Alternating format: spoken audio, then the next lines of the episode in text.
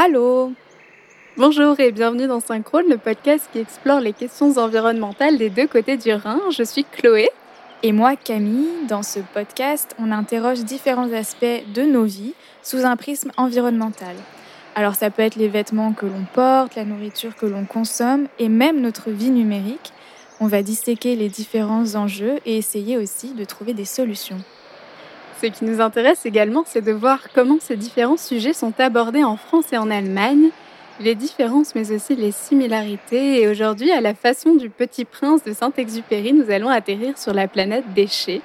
Alors oui, ce n'est pas très sexy au premier abord, mais restez avec nous. Ne serait-ce que dans le temps, les alouettes, on les voyait en quantité maintenant. Notre maison brûle. Der Klimawandel ist für unsere Welt eine Schicksalsfrage. Le changement climatique d'abord. Il est euh, engagé du fait de l'activité humaine. For more than 30 years, the science has been crystal clear.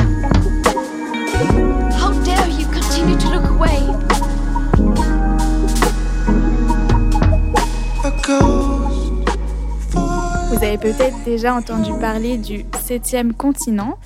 Euh, malheureusement, ce n'est pas une nouvelle terre miraculeusement découverte, mais des déchets plastiques qui s'accumulent sur les océans. Alors quand on s'intéresse à l'environnement, il faut aussi regarder ce qui se passe dans nos poubelles. Et ça, je trouve que c'est ce qu'il y a de plus difficile. On jette les emballages, ce dont on ne sert plus, nos restes de nourriture, et il y a un côté rassurant dans le fait de ne pas savoir où tout ça atterrit. Euh, le camion poubelle passe tôt le matin et emmène tout ça loin des regards, et c'est la même rengaine tous les jours. Alors pour vous, chers auditeurs et auditrices, on a fait un petit scan en chiffres des deux côtés de la frontière. Bonne nouvelle d'abord, euh, côté allemand, le nombre de déchets ménagers diminue. Euh, donc c'est un chiffre de 2018, un habitant ou une habitante jetait en moyenne 455 kilos en Allemagne, donc euh, c'est 7 kilos de moins que l'année précédente d'après l'Office de la statistique en Allemagne. Et à côté, en France, on passe pour les mauvais élèves. Comme d'hab. c'est, ça m'a pas énormément surpris. Euh, d'après l'ADEME, les Français produisent euh, donc plus d'ordures ménagères, c'est-à-dire 568 kilos par personne la même année en 2018, ce qui fait quand même 113 euh, kilos de plus que les Allemands.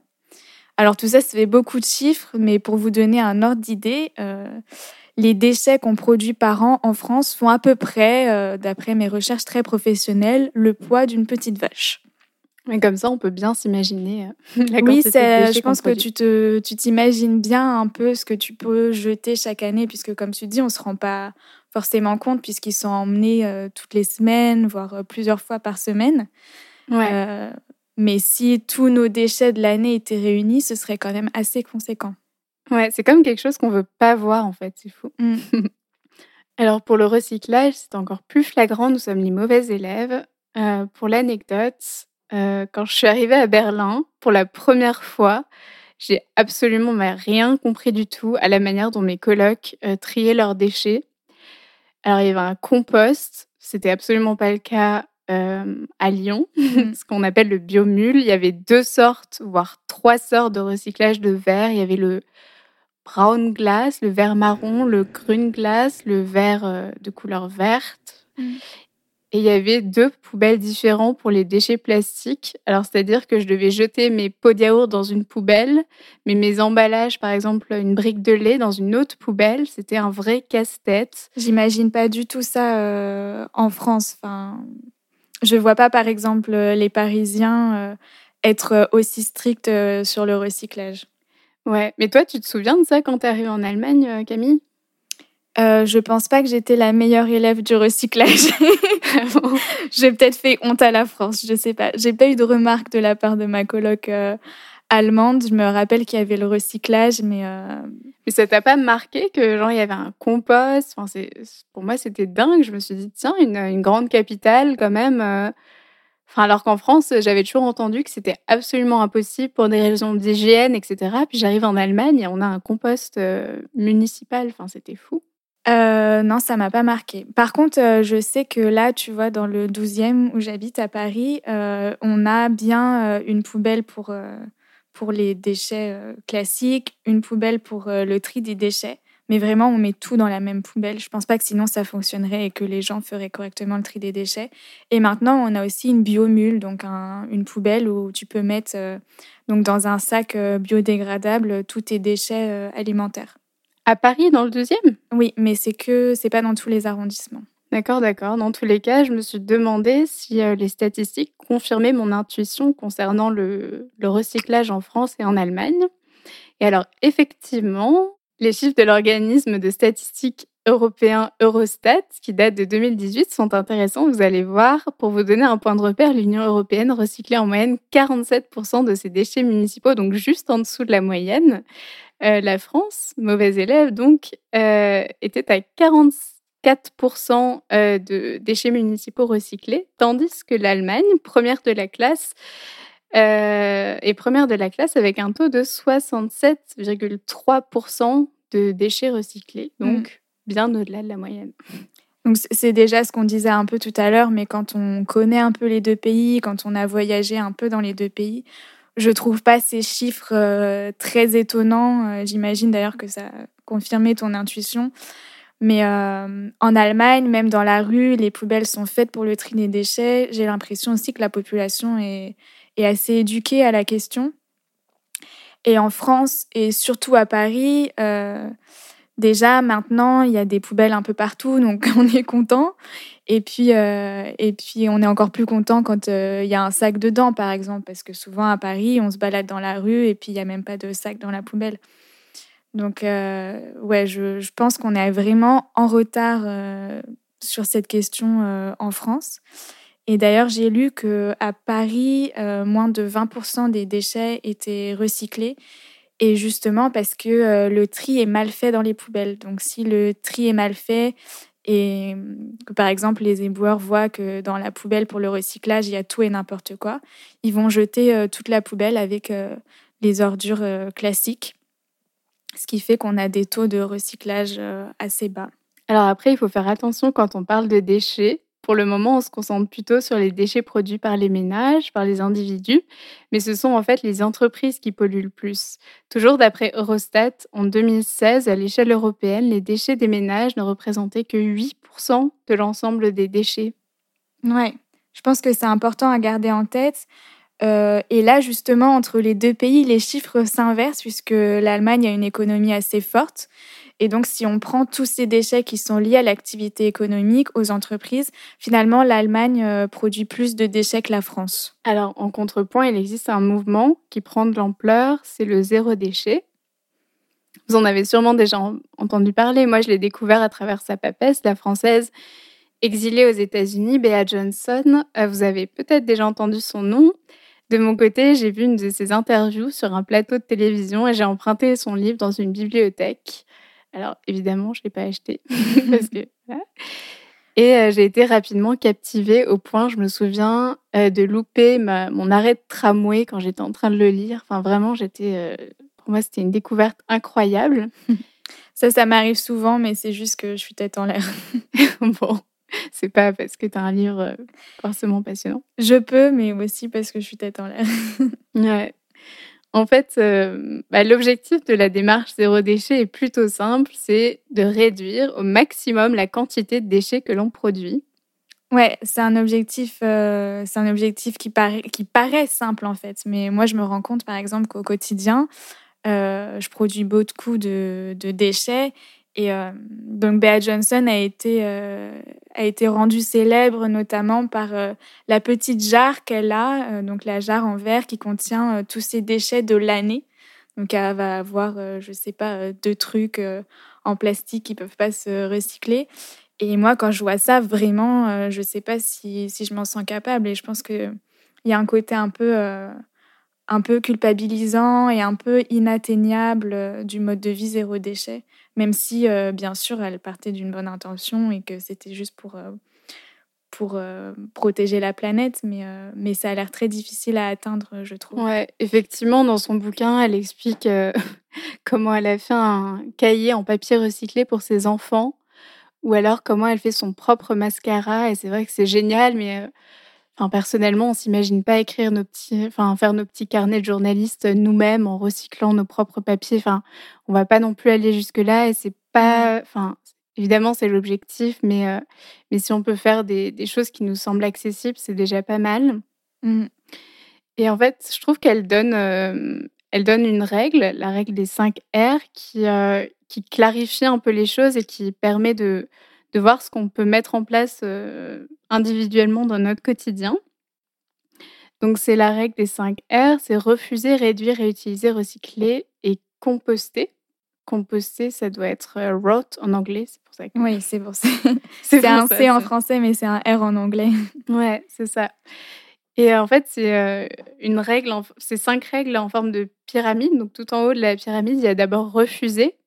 Alors, ça va être refuser euh, les publicités, par exemple, dans notre boîte aux lettres, refuser quand on nous donne des, des prospectus dans la rue. Ça, c'est quelque chose que j'ai mis en place. Maintenant, avant, j'acceptais gentiment. Maintenant, je refuse euh, tout ce qui est publicité, tout ce qui est. voilà. Parce qu'en en fait, c'est quelque chose de très simple à mettre en place. Ensuite, réduire ce dont on n'a pas besoin, c'est-à-dire euh, donner les vêtements dont on n'a plus besoin. Enfin, vraiment se diriger vers quelque chose de plus minimaliste. Ensuite, vient réutiliser, c'est-à-dire, euh, bah, par exemple, au lieu de euh, jeter notre, notre chaussette trouée, on va euh, la réparer tout simplement. Ou trouver un autre moyen de s'en servir. Ouais, sur notre Instagram, Camille a fait, à partir de collants troués, une éponge. Et oui, très belle vidéo que je vous conseille d'aller voir. Ça vaut le coup. Mais c'est vrai que c'était assez simple à faire et enfin, je pense que quand on est une femme et qu'on porte des collants en hiver, on se retrouve toutes avec des collants euh, troués. Ou un homme, si un homme porte des collants. Ou un homme, oui. Mais euh, enfin, si vous voyez un peu ces collants tout fins euh, qui, se, qui se filent, qui se trouvent, bah, au lieu de les jeter, vous pouvez essayer d'en faire des, des éponges, par exemple. Alors vraiment, si on n'a pas pu refuser, réduire, réutiliser, on peut recycler et euh, en dernier vient le compostage, donc euh, composter euh, nos épluchures de fruits et légumes. Ouais, ce dont on parlait tout à l'heure avec la biomule. Je trouve que ce qui est vachement intéressant dans sa règle des 5 R, c'est que le recyclage arrive finalement assez loin dans la liste. Et comme on le disait tout à l'heure, les taux de recyclage sont parfois assez bas, plus en France qu'en Allemagne. Et puis, et puis oui, le, recyclage, on est en train de se rendre compte progressivement que c'est pas la solution. Euh, c'est pas la solution à tout. Déjà qu'on doit utiliser de l'énergie pour produire les emballages. Il faut ensuite, euh, il y a ensuite beaucoup d'énergie pour euh, pour les recycler. Et puis il y a plein d'autres problèmes qui sont liés au recyclage. Et donc finalement, elle explique bien que c'est pas forcément la, la, solution à tout et qu'il y a plein d'autres étapes à mettre en place avant euh, qui sont aussi très utiles. Je sais pas toi Camille, mais moi perso, pendant hyper longtemps, je pensais faire un bon geste pour la planète en recyclant mes déchets. Je me souviens quand j'étais petite, on allait avec ma mère exprès à la poubelle de déchets, puis on passait du temps à tout mettre dans la poubelle papier, tout mettre dans la poubelle pour le plastique, la poubelle jaune. Et, euh, en fait, je pensais que c'était quelque chose de bien parce que j'imaginais que tout allait euh, Mmh. évidemment être recyclé, etc. Et puis maintenant, en fait, je me rends compte que finalement, il faut aller bien au-delà, en fait. Ouais, mais aussi parce qu'on nous a vendu le recyclage comme étant la solution à tout. Et on se rend compte que maintenant que tout n'est pas recyclé, euh, que c'est un business, euh, que tout ne peut pas être recyclé. Euh, mais euh, je pense que pendant longtemps, pour continuer à, nous vendre euh, cette société de consommation, on nous a dit bah c'est pas grave, continuez à consommer et puis on va recycler et puis ce sera super pour la planète. Et en fait, c'est pas si simple euh, que ça. En fait, il vaut mieux juste d'abord ne pas consommer ce dont on n'a pas besoin. et ça, ça peut peut-être être dur à entendre quand, quand on a été habitué justement à consommer, consommer. Et puis ensuite, on peut euh, préférer des alternatives euh, réutilisables, par exemple. Euh, donc en faisant ses courses, je pense qu'on s'y est tous mis, mais par exemple, ne pas mettre ses fruits et légumes dans un sachet plastique, mais dans un sachet en tissu, ou avoir son propre tote bag pour ne pas prendre de sac en plastique à la caisse. Ça, c'est des petits gestes qu'on peut tous s'habituer à faire et que moi, personnellement, j'ai réussi à mettre en place assez facilement. Et puis ensuite, il y a, des aliments qu'on peut acheter en vrac, et ça, on va en parler euh, tout de suite. Euh, et les Français se mettent de plus en plus euh, à ce type d'achat. Donc, d'après les chiffres de l'Institut Nielsen, 40% des foyers français ont déjà acheté en vrac en 2019. C'est un chiffre assez important et c'est marrant parce qu'on a essayé de trouver des chiffres. En Allemagne, c'est très très complexe puisque quand ça vient pas de la même source, on peut difficilement comparer.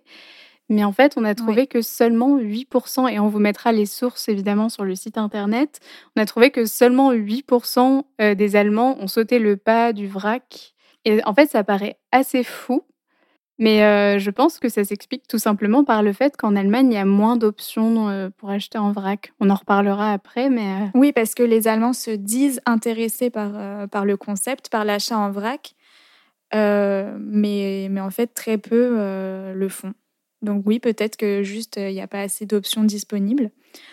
Euh, en tout cas, que ce soit en France ou en Allemagne, on voit quand même de plus en plus de magasins zéro déchet. Alors en tout cas, dans les grandes villes euh, comme Berlin, Paris, ou euh, même d'autres villes, comme tu disais tout à l'heure, Lyon. moi, par exemple, j'ai un Day dans ma rue, donc c'est une sorte de chaîne de magasins zéro déchet. J'ai regardé la dernière fois, il y en a à peu près dans tous les arrondissements de Paris. Après, je le trouve souvent un peu vide par rapport à mon supermarché classique. Et justement, on a voulu savoir si ça marchait vraiment, en fait, euh, ce type de magasin. Est-ce que c'est rentable? Et donc, pour cet épisode, euh, on est plutôt allé voir ce qu'il se faisait en Allemagne, du côté de Leipzig. Oui, Véronica et Christine du magasin Zéro Déchet Locker und Lose nous ont ouvert leurs portes. C'est aussi une façon de prendre la température du côté allemand.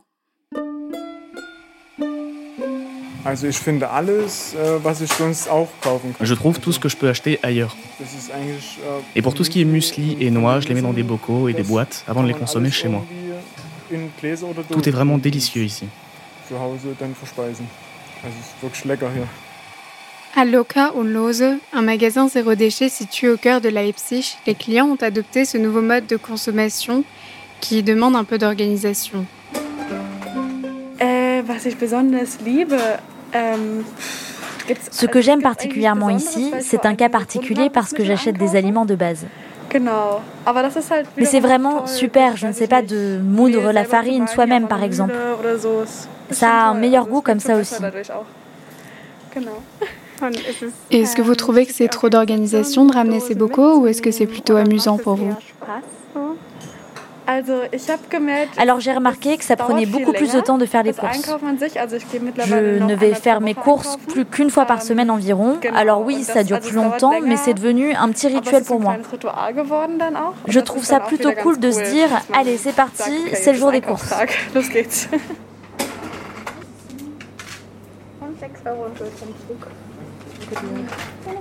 En passant devant ces magasins zéro déchet, je me suis souvent demandé si le concept était rentable. Véronica, qui a lancé Loka und Lose avec son associée Christine en juin dernier, nous en dit plus. Je crois que pour nous, ça fonctionne bien. On ne peut pas dire que ce soit une mauvaise chose d'ouvrir un magasin zéro déchet de nos jours, mais il ne faut pas s'imaginer qu'on va s'enrichir avec. Ça reste quand même un magasin d'alimentation. Nous, on est content d'avoir deux employés, on peut les rémunérer, mais ça ira pas au-delà. Je gagnerai jamais autant que ce que j'ai pu gagner auparavant, loin de là, mais c'est pas très grave.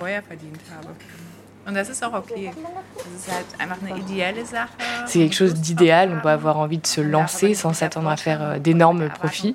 Si c'était le cas, le concept perdrait un peu tout son sens, euh, je pense.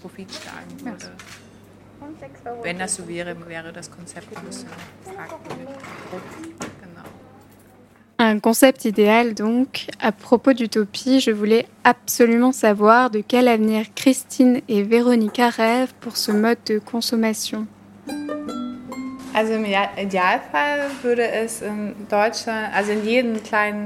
Dans l'idéal, euh, on trouverait ces magasins un peu partout pour que chacun ait la possibilité de faire ses courses euh, sans emballage. Idéalement dans tous les quartiers des grandes villes comme Leipzig, Berlin ou Hambourg, pour euh, qu'il n'y ait plus ce frein de la distance puisque ce serait au coin de la rue de, de chacun. C'est vraiment ce que je souhaiterais. J'aimerais peut-être que les grandes surfaces ou plus globalement l'industrie des emballages soient repensées, mais avant tout la restauration à emporter, ça reste vraiment un des enjeux majeurs selon moi. Acheter sans emballage, c'est une chose, se prendre quelque chose à remporter rapidement, c'en est une autre. Il y a un besoin considérable de trouver des alternatives. Je crois qu'il en existe déjà beaucoup, beaucoup de super alternatives aux emballages ou des contenants réutilisables, mais on peut seulement souhaiter que ça se développe dans ce sens, au lieu d'une économie basée sur la production rapide de choses jetables comme aujourd'hui. könnte sich halt nur wünschen, dass es einfach noch mehr etabliert wird und nicht die Wirtschaft sich darauf beruht, zu sagen, ach, wir produzieren einfach ganz schnell Wegwerfsachen. Ich wünsche mir Hmm, j'aimerais beaucoup plus de consignes, notamment dans les supermarchés. Je crois qu'il devrait y avoir beaucoup plus de produits consignés à réutiliser pour éviter que tout cela se retrouve dans la poubelle en verre. C'est seulement une petite partie des déchets, mais je crois que les consignes sont dans le fond comme dans la forme un pas en avant. C'est la meilleure solution. Alors il est question d'un mode de consommation zéro déchet qui deviendrait la norme. Si de plus en plus de supermarchés en France proposent une section vrac, il faut dire que la marge de progrès reste immense.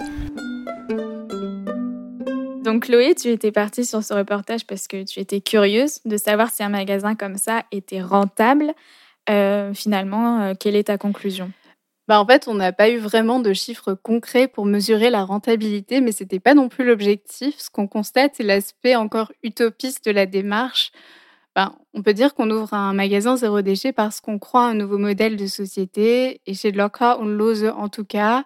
La demande semblait au rendez-vous. Elles ont déjà deux employés et on l'a bien compris, leur but n'était pas non plus de se faire beaucoup d'argent. Toi, qu'est-ce qui t'a marqué dans ce reportage, Camille? Euh, moi, je pense que c'est vraiment la jeune femme qui explique qu'elle a vraiment une journée dédiée à ses courses, que c'est pour elle toute une organisation, même si elle dit que finalement ça lui plaît. Euh, je t'avoue que ça m'a un peu effrayée. Moi, je ne sais pas si j'en suis encore là. Enfin, vraiment, je suis incapable euh, de planifier mes repas en temps normal. Euh, je vais à peu près au supermarché tous les jours pour acheter deux, trois trucs en fonction de, de ce que j'ai envie de manger finalement. Donc, j'ai vraiment aucune organisation de ce côté-là. Euh, enfin, jusqu'à présent, vous verrez ça euh, à la fin de l'épisode. Ouais. Alors, vous l'aurez compris, euh, dans ce podcast, il s'agit d'être honnête avec vous et de vous dire, bah, en fait, c'est un, c'est un work in progress, c'est un, processus, en fait.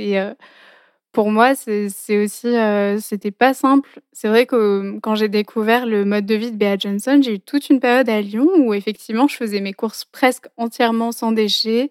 J'avais un panier hebdomadaire de légumes fermiers. J'achetais en vrac, dans des sacs en tissu. J'étais vraiment euh, ce qu'on pourrait appeler cette fois-ci encore une bonne élève. C'est vrai que c'était pas mal d'organisation, mais j'avais la chance d'avoir un petit magasin à côté de chez moi qui s'appelle Les Trois Petits Pois Peut-être que ceux qui ont vécu à Lyon connaissent. et euh, je trouvais qu'il y avait des prix relativement raisonnables. Et puis, euh, en fait, c'était quelque chose que j'aimais bien faire, acheter en vrac, etc. Euh, la plupart des, des, magasins en France, c'est ce qu'on disait, offrent une option en vrac. en parallèle, je me suis mise à la cup menstruelle, au coton démaquillant réutilisable, et voilà. Et en ce moment, le truc, c'est que c'est complètement l'inverse, en fait. Euh, peut-être que c'est lié au fait que j'arrête pas de, déménager. Je suis souvent entre la France et l'Allemagne. Mais c'est vrai qu'en ce moment, euh, j'achète beaucoup dans des supermarchés avec des emballages. Euh, j'ai renoncé à la cup pour des raisons personnelles. Il se trouve que j'ai perdu tous mes cotons démaquillants. C'est absolument pas une excuse, mais il faut que j'en rachète. Il se trouve qu'en ce moment, je voilà, je suis pas du tout dans une période où je vis sans déchets.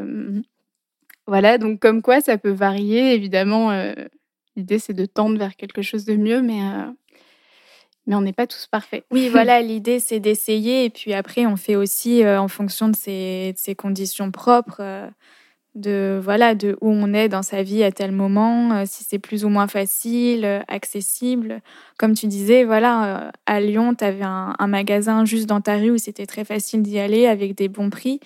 Et puis peut-être que quand tu es dans une petite ville en Allemagne, euh, c'est moins facile, c'est un peu plus cher. Enfin, voilà, il faut pas non plus euh, se culpabiliser si toutes les options ne sont pas euh, accessibles à nous. Moi, je trouve qu'à Paris, par exemple, c'est assez cher. donc j'ai du mal à acheter zéro déchet pour mon alimentation. Si c'est à un moment donné où, où j'ai pas le, le, budget, ça va être plus compliqué. Après, comme toi, je suis passée au zéro déchet pour voilà, je suis passée à des alternatives réutilisables. Donc, par exemple, pour tout ce qui est produits périodiques, les cotons réutilisables. en ce moment, avec le coronavirus, j'ai des masques en tissu. D'ailleurs, merci Popeline de me les avoir cousus. C'était très sympa. Spécial dédicace. Mais voilà.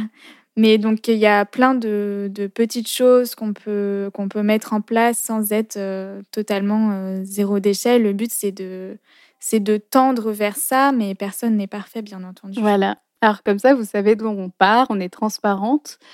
Euh, et justement, à ce propos, le mois dernier, on s'est lancé un défi.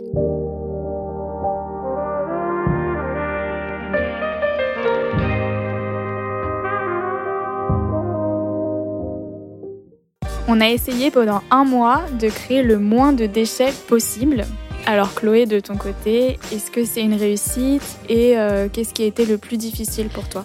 Euh, Je dirais que ce mois zéro déchet était clairement un gros fail de mon côté, un échec, dans le sens où j'ai absolument pas réussi à changer radicalement mes mauvaises, entre guillemets évidemment, mes mauvaises habitudes. Euh, par contre, le bilan global reste positif puisque ça m'a forcé à dépasser quelques blocages comme la flemme d'aller au magasin zéro déchet pour aller acheter du savon. Oui, alors pour une raison obscure, ça m'intimidait d'aller dans le petit magasin zéro déchet de hum, la ville où j'habite, où j'habitais en tout cas, euh, qui s'appelle Halle. Et euh, le défi m'a poussé également à mettre en place des petits gestes que je souhaite garder sur le long terme, comme le fait de faire attention à prendre une boule à thé au lieu du sachet de thé ou alors euh, une théière tout simplement. Et puis de faire attention à toujours avoir des sacs de vrac sur moi quand je sors. Ça, c'est quelque chose que j'avais à laquelle je faisais pas forcément attention. Et je trouve que c'est tout bête en fait, mais juste d'avoir euh, deux trois sacs en tissu sur soi si on veut faire trois courses, c'est quand même pratique. Et si on y fait attention, euh, ça économise des sacs en plastique. En plus, c'est pas très lourd. Ouais, c'est vrai, c'est vrai. Ça, franchement, ça coûte rien quoi. Et puis euh, la prochaine étape pour moi, ce sera clairement d'investir dans des culottes menstruelles. Voilà. Et toi, Camille, ça a donné quoi ce mois zéro déchet? Euh, moi, de mon côté, je dirais pas que c'était une grande réussite non plus. Euh, c'était pas un fail euh, en, bon français. c'était pas un gros fail non plus, mais, euh, mais voilà, j'avais vraiment sous-estimé l'organisation. Donc, le fait de devoir aller au magasin zéro déchet, puis d'aller au supermarché, c'est quand même assez contraignant. On va pas se mentir. Après, je suis quand même assez fière de moi puisque j'ai pu mettre en place plusieurs choses. Euh, qu'on a peut-être euh, commencé à partager avec vous sur, euh, sur Instagram. donc, par exemple, dans ma salle de bain, je dirais que je suis quasiment zéro déchet maintenant. Donc, j'ai mon shampoing, mon savon, mon après-shampoing, tout en format solide. j'ai une brosse à dents en bambou. J'ai aussi testé du dentifrice solide. voilà. Après, pour moi, une des grandes difficultés au niveau de l'alimentation, ça a été que bah, je suis végétarienne et il y a beaucoup de produits dont au début je me suis passée et puis que j'ai fini par acheter même si ça venait dans du plastique. Euh, comme par exemple la crème de soja, puisque je cuisine beaucoup avec ça, ou alors le tofu. Euh, voilà, je pense que si en restant végétarienne et en voulant aller vers euh, plus de zéro déchet, il faudrait carrément que je change mon alimentation, puisqu'il y a des choses qui sont qui viennent que dans des emballages en fait. Et donc, euh, pour le mois prochain, on se lance euh, et on vous lance un nouveau défi et ça va être cette fois de planter quelque chose. Alors, ça n'a pas besoin d'être quelque chose euh, d'extraordinaire. Ça peut être essayer de faire pousser un noyau d'avocat ou alors planter quelques herbes aromatiques comme du basilic, de la menthe, vraiment ce que vous voulez.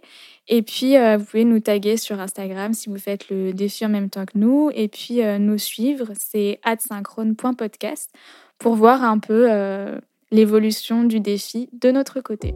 Merci beaucoup d'avoir été avec nous et on se dit au mois prochain.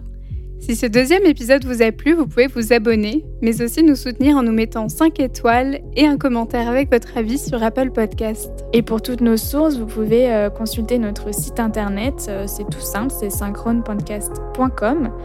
Euh, voilà, comme ça vous pouvez vérifier par vous-même tout ce qu'on vous raconte ici. Bis bald! Tschüss!